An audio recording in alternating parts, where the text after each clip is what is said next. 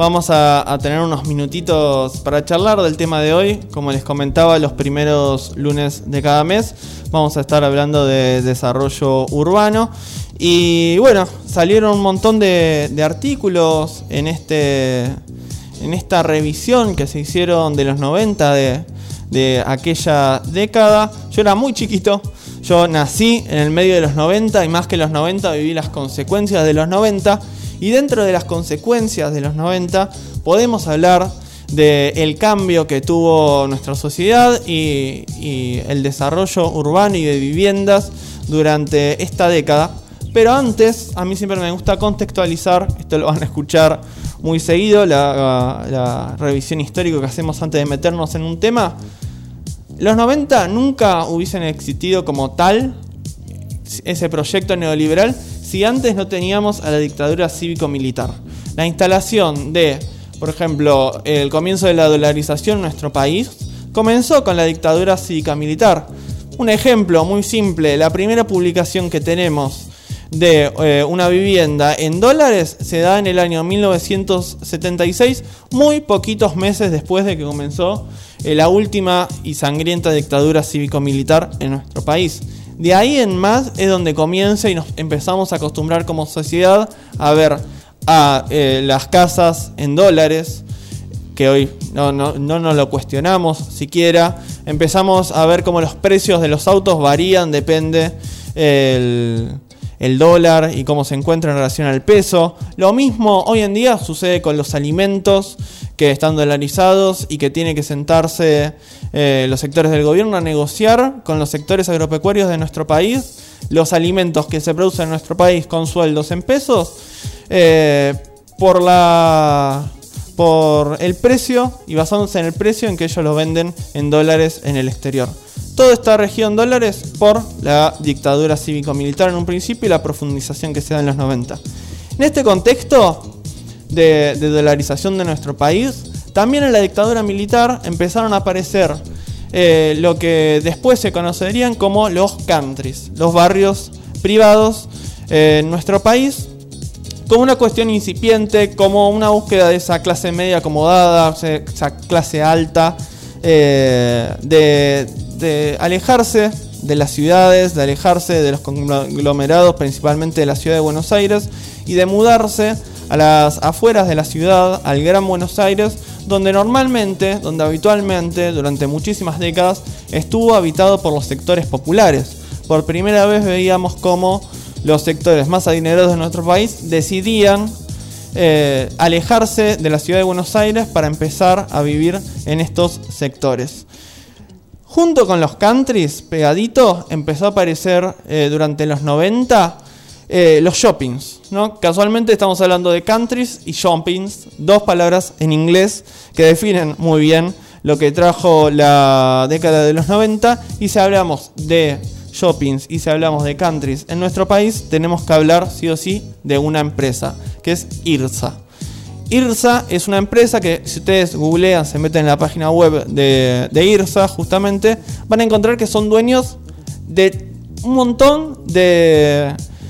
de, espacios comerciales gigantescos que nosotros eh, entendíamos como independientes de uno del otro, pero la realidad es que todos pertenecen al mismo dueño. Cuando hablamos del Abasto Shopping, cuando hablamos de Arcos, cuando hablamos del Dot Baire, cuando hablamos del Alto Avellaneda, cuando hablamos de cualquiera de esos gigantescos shoppings que vemos en nuestra ciudad, estamos hablando de IRSA. Y de la misma manera eh, podemos verlo en las eh, autopistas, en todas las vías eh, que se fueron construyendo, vías de automóviles durante los 90, que lo que hicieron es justamente empezar a encarecer las tierras de,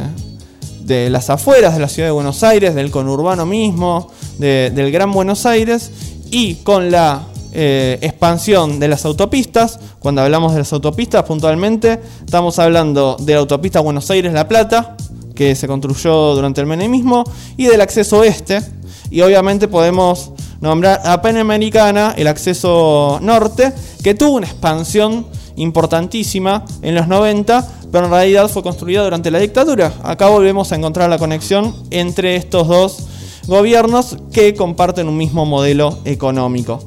El crecimiento de, los precios de las tierras en la región metropolitana de nuestro país, por ejemplo, en la autopista Buenos Aires-La Plata hizo que empiezan a aparecer countries en Quilmes, una ciudad que se conoce eh, y que todos la conocemos como una ciudad popular, de una ciudad que fue durante muchísimos años industrial, una ciudad obrera, y empezaron a aparecer de a poco countries. Si hablamos del acceso norte, de la Panamericana, podemos hablar de countries en Pilar, podemos hablar de countries en Campana, en Tigre, obviamente que los conocemos. Si hablamos del oeste, podemos hablar de los countries de Moreno, de General Rodríguez, de Luján. Y obviamente yendo para el lado sueste, con la autopista eh, hacia Ezeiza,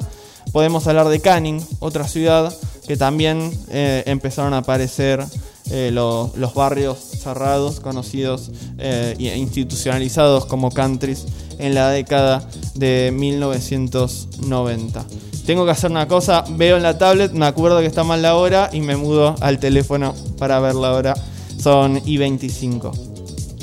Eh, si hablamos de la década de los 90, quiero tirar un par de números para ejemplificar un poco eh, y, dimensionar lo que fueron en esa época eh, las inversiones que se hicieron en los barrios cerrados. Se invirtieron, se calcula, se redondea, 4 mil millones de dólares en barrios cerrados en nuestro país para, la expansión, para generar estos barrios justamente estos countries para eh, generar guetos y alejar a la sociedad de lo que era una sociedad cada vez más desigual en nuestro país. Estamos hablando que en la década del 90, por ejemplo, lo que era el índice de Gini, que mide la desigualdad de nuestro país, cayó 3 puntos, que es un montón. Bueno, ante esa sociedad desigual, la respuesta de los sectores más pudientes de nuestro país era alejarse y generar sus propios guetos eh, por fuera. ¿De qué estamos hablando? Estamos hablando que los countries ascendieron a 300 en la década de los 90, o sea, se duplicó, casi se duplicó la cantidad de countries eh, durante la década de los 90 de los que había, se habían formado durante la última dictadura militar. Estamos hablando de 10.000 hectáreas de, las afueras de, Buenos Aires, de Gran Buenos Aires, que fueron destinados finalmente a, a los que son los barrios cerrados. Y bueno, finalizada la década de los 90, las consecuencias, que es quizás lo que yo tengo más presente por mi edad, lo que sucede con eh, la finalización de la convertibilidad, convertibilidad, así se dice, y obviamente con, la caída del peso, cuando el dólar pasa de ser el 1 a 1 a que valgan 3 eh, pesos un dólar, se produce un abaratamiento en la construcción en general y ahí empiezan a surgir nuevos barrios eh, cerrados, en este caso muchísimo más grandes de los que se habían visto en los 90, ya con otras características. Estamos hablando de barrios que directamente dentro tenían escuelas, dentro tenían comercios, eh, tenían una estructura social la que podías vivir 100% dentro del country sin la necesidad de salir el caso paradigmático de esto que les hablo es Nordelta. Nordelta surge en los 2000 con la gran devaluación que tuvimos con Dualde y la finalización del 1 a 1 como consecuencia de los gobiernos anteriores, tanto de Menem como de la Rúa. Eh, tuvimos un crecimiento exponencial y hasta el día de hoy podemos ver cómo Nordelta triunfa y sigue creciendo. Eh, y se sigue ¿no? marcando la, desigualdad. Cambio la hoja. Ray en vivo. Podemos hablar, voy a hacer una pausa, un punto, acaba de entrar Lilén, es todo un acontecimiento para este programa, se retira Lilén, manda besos, yo también la quiero. Volvamos al tema, si hablamos de la desigualdad, y en este caso la desigualdad plasmada en el territorio, eh, en los barrios, en el conurbano, también tenemos que hablar del otro lado, ¿no? que son eh, todas estas personas que se quedaban sin el trabajo, que quedaban, no podían pagar la hipoteca, que perdían sus casas durante la década de los 90 y bueno, posteriormente con, en, el, año 2001, 2002, eh, incluso 2003. Y con esto el crecimiento de los barrios populares, los diferentes barrios populares que fueron creciendo. Eh, barrios populares se lo quieren instalar ahora. Normalmente nosotros lo conocemos como las villas. Se fueron creciendo en nuestro país. Podemos marcar que en la década de los 90 ese, esos tres puntos que recién le hablaba, que había crecido la desigualdad en nuestro país, que es un montón, se ve reflejado en un 50% en el crecimiento de los habitantes de las diferentes villas, tanto de la ciudad de Buenos Aires como del conurbano bonaerense. Esto es un montón y es la contracara directa del crecimiento al doble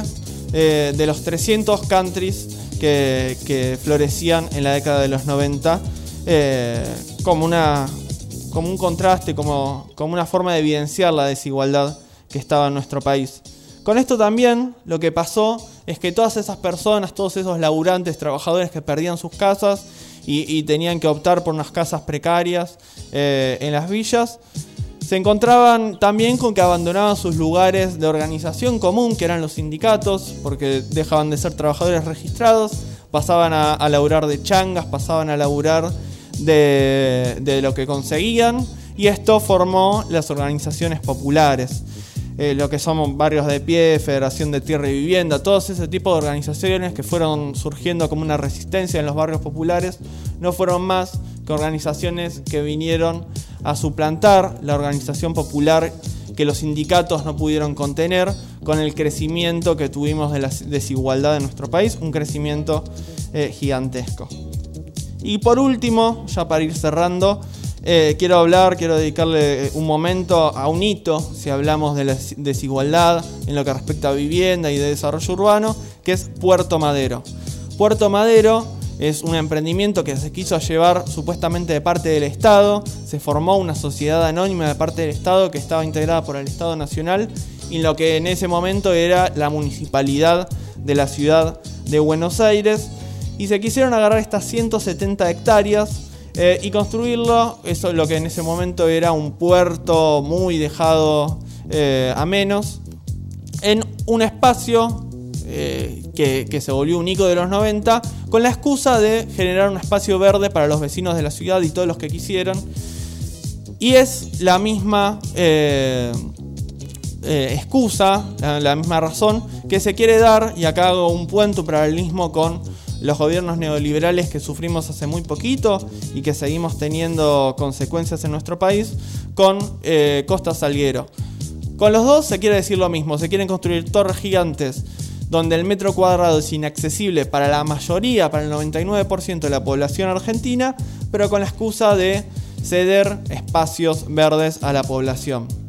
Acá nos encontramos con dos situaciones. Por un lado, el espacio verde nunca se concreta porque los sectores populares nos sentimos expulsados en el medio de esas grandes torres y no solemos eh, poder disfrutarlos como nos gustaría y como deberían ser esos espacios lindantes al río, espacios verdes, espacios de disfrute, de ocio popular eh, y con una ciudad pensando de frente a su río, no de espaldas, como se quiere hacer ahora. Nos olvidamos constantemente como vecinos del conurbano y de la ciudad que tenemos un río muy cerquita. Eh, y por el otro lado también podemos decir que bueno, fue un fracaso Puerto Madero como el emprendimiento que se quería proponer en ese momento, porque según muchísimas encuestas, encuestas de diferentes eh, lados, de diferentes sectores políticos, sin ningún eh, agarrando por izquierda, por derecha, por lo que les guste, la mayoría de los departamentos y de los edificios de Puerto Madero están vacíos. No se usan más que para lo que es la especulación financiera e ir midiendo y manejando la vara de los precios de las viviendas en la ciudad de Buenos Aires y en el conurbano según el precio del metro cuadrado en Puerto Madero, pero la realidad es que en Puerto Madero vive muy poquita gente, lo que no se usa para oficinas eh, y si sacamos ese mínimo porcentaje de personas que viven, el resto de los departamentos está vacío. Y esos departamentos vacíos ocupan el espacio que deberían ocupar los árboles, el pasto y los parques que podríamos disfrutar entre todos. Eh, y por último, con lo que respecta a Puerto Madero, olvidemos también otra cosa que bueno, vamos a profundizar más adelante porque hoy ya no tenemos tiempo, pero con lo que respecta a eh, el contraste que te generan esos edificios inmensos que intentan simular ser una ciudad moderna, con un centro histórico hermoso que tiene pegado muy cerquita y que eh, pierde lugar frente a esas gigantescas torres y se pierden eh, nuestro hermoso centro histórico de la ciudad de Buenos Aires.